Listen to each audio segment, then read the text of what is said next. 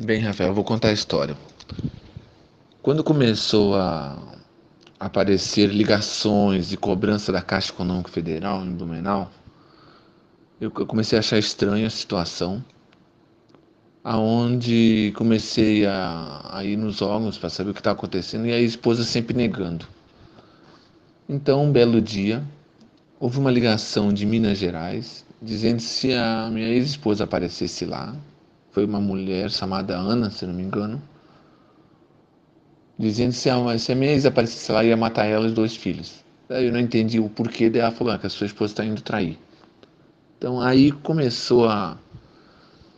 Início a minha esposa estava preparando uma a mala de viagem para ir no final de semana, aonde ela conseguiu fazer de um modo que eu não fosse, porque ela disse que tinha conseguido passagem para duas semanas, eu ia ter que esperar. E eu falei para ela então só ia ela e as crianças, tudo bem armado.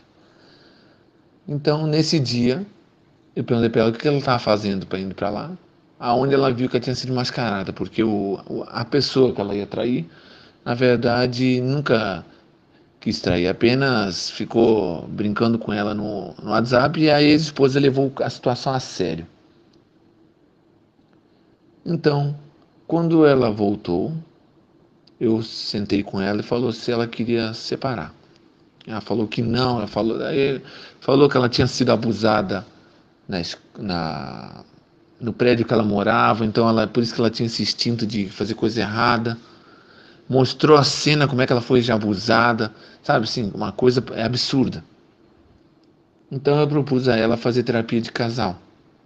Ela aceitou inicialmente, porém começou a aparecer coisas e mais coisas. Quando eu estava começando a descobrir sobre a Caixa, ela tinha mais de 200 mil reais em empréstimos. Ela fazia empréstimos é, por compulsão. 10, 15, 30 mil reais. Feito parcelas de 200 vezes. Era absurdo o tipo de parcela que ela fazia. Então, um empréstimo ela pagava outro e, e, cada vez inventava uma mentira nova e, e, falava que ia parar, e esse parar nunca acontecia. Começou a escrever cartas de amor e nada de, de cumprir. Até que ela se viu, que ela viu que eu ia descobrir outras coisas que ela fazia. Ela fraudou uma documentação é, eleitoral, dizendo que eu trabalhava em outra cidade para fugir de responsabilidade eleitoral federal. Então ela já estava preparando a fuga. E ela queria que eu vendesse o primeiro imóvel para pagar o segundo, que o segundo, depois eu descobri, ela fraudou a documentação. Eu só não fui presa porque ela fraudou dentro da caixa, essa, toda a situação. Então, quando eu estava descobrindo quase toda a situação, a psicóloga me relatou que ela tinha algum transtorno, encaminhou ela para uma psiquiatra. Porém, nada resolvia. Aonde um belo dia marquei uma consulta com a psiquiatra, mostrei toda a situação, a psiquiatra me alertou que a, minha ex tinha traços de sociopatia e só poderia me dar mais detalhes na frente dela.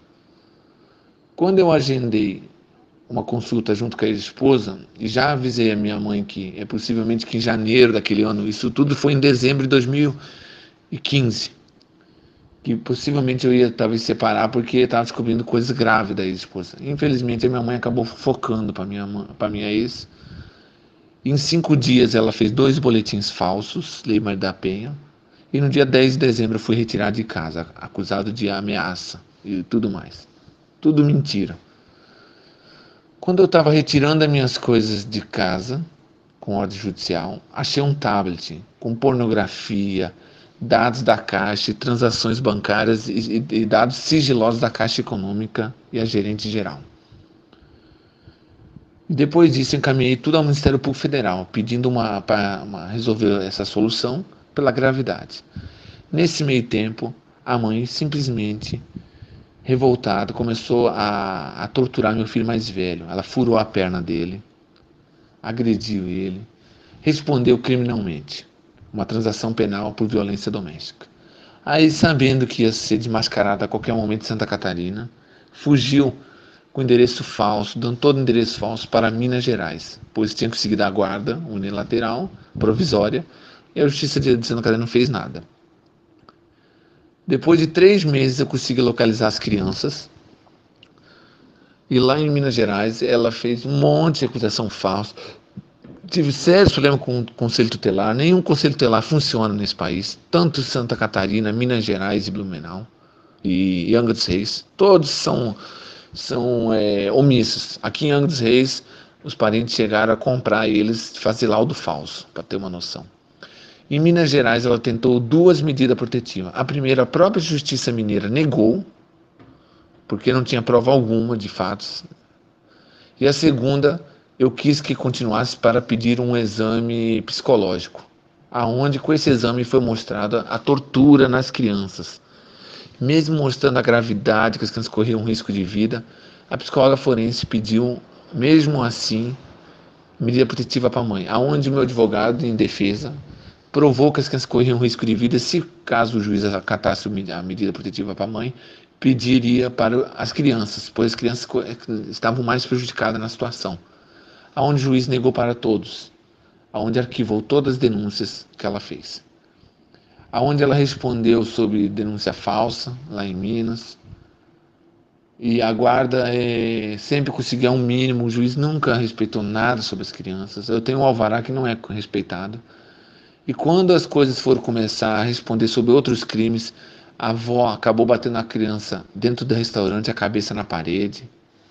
E nesse meio tempo, em Minas Gerais, eu acabei achando um tablet com pornografia e pedofilia na mão do meu filho no colégio Marconi, aonde tinha vídeos de, de sexo, tudo que era coisa grave, aonde comuniquei ao juiz, aonde o Ministério Público simplesmente falou que não tinha não viu nada demais. Então assim, total descaso aonde esses vídeos foi anexado aos processos, aonde o Ministério Público Federal cobrou, aonde começou a andar.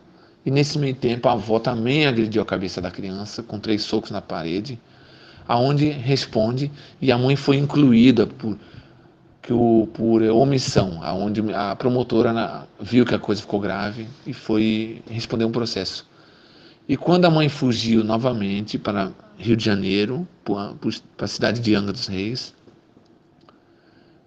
a, uma advogada vendo a situação grave na delegacia da criança, disse para eu denunciar a delegada por, por omissão e prevaricação, aonde a delegada acabou fazendo é, um pedido de medida protetiva para as crianças, aonde nunca até agora foi acatado. Já faz mais de um ano. Aqui em Angra dos Reis, eu só consegui ajuda através do Ministério Público Federal, o Ministério Público do Estado é muito omisso, infelizmente, como todos os Ministérios Públicos. E nesse momento existe uma, um pedido de socorro através do Ministério Público Federal sob ameaça de morte. A mãe ameaçou minha família dizendo que vai matar as crianças. Isso via WhatsApp. Então a situação toda é essa.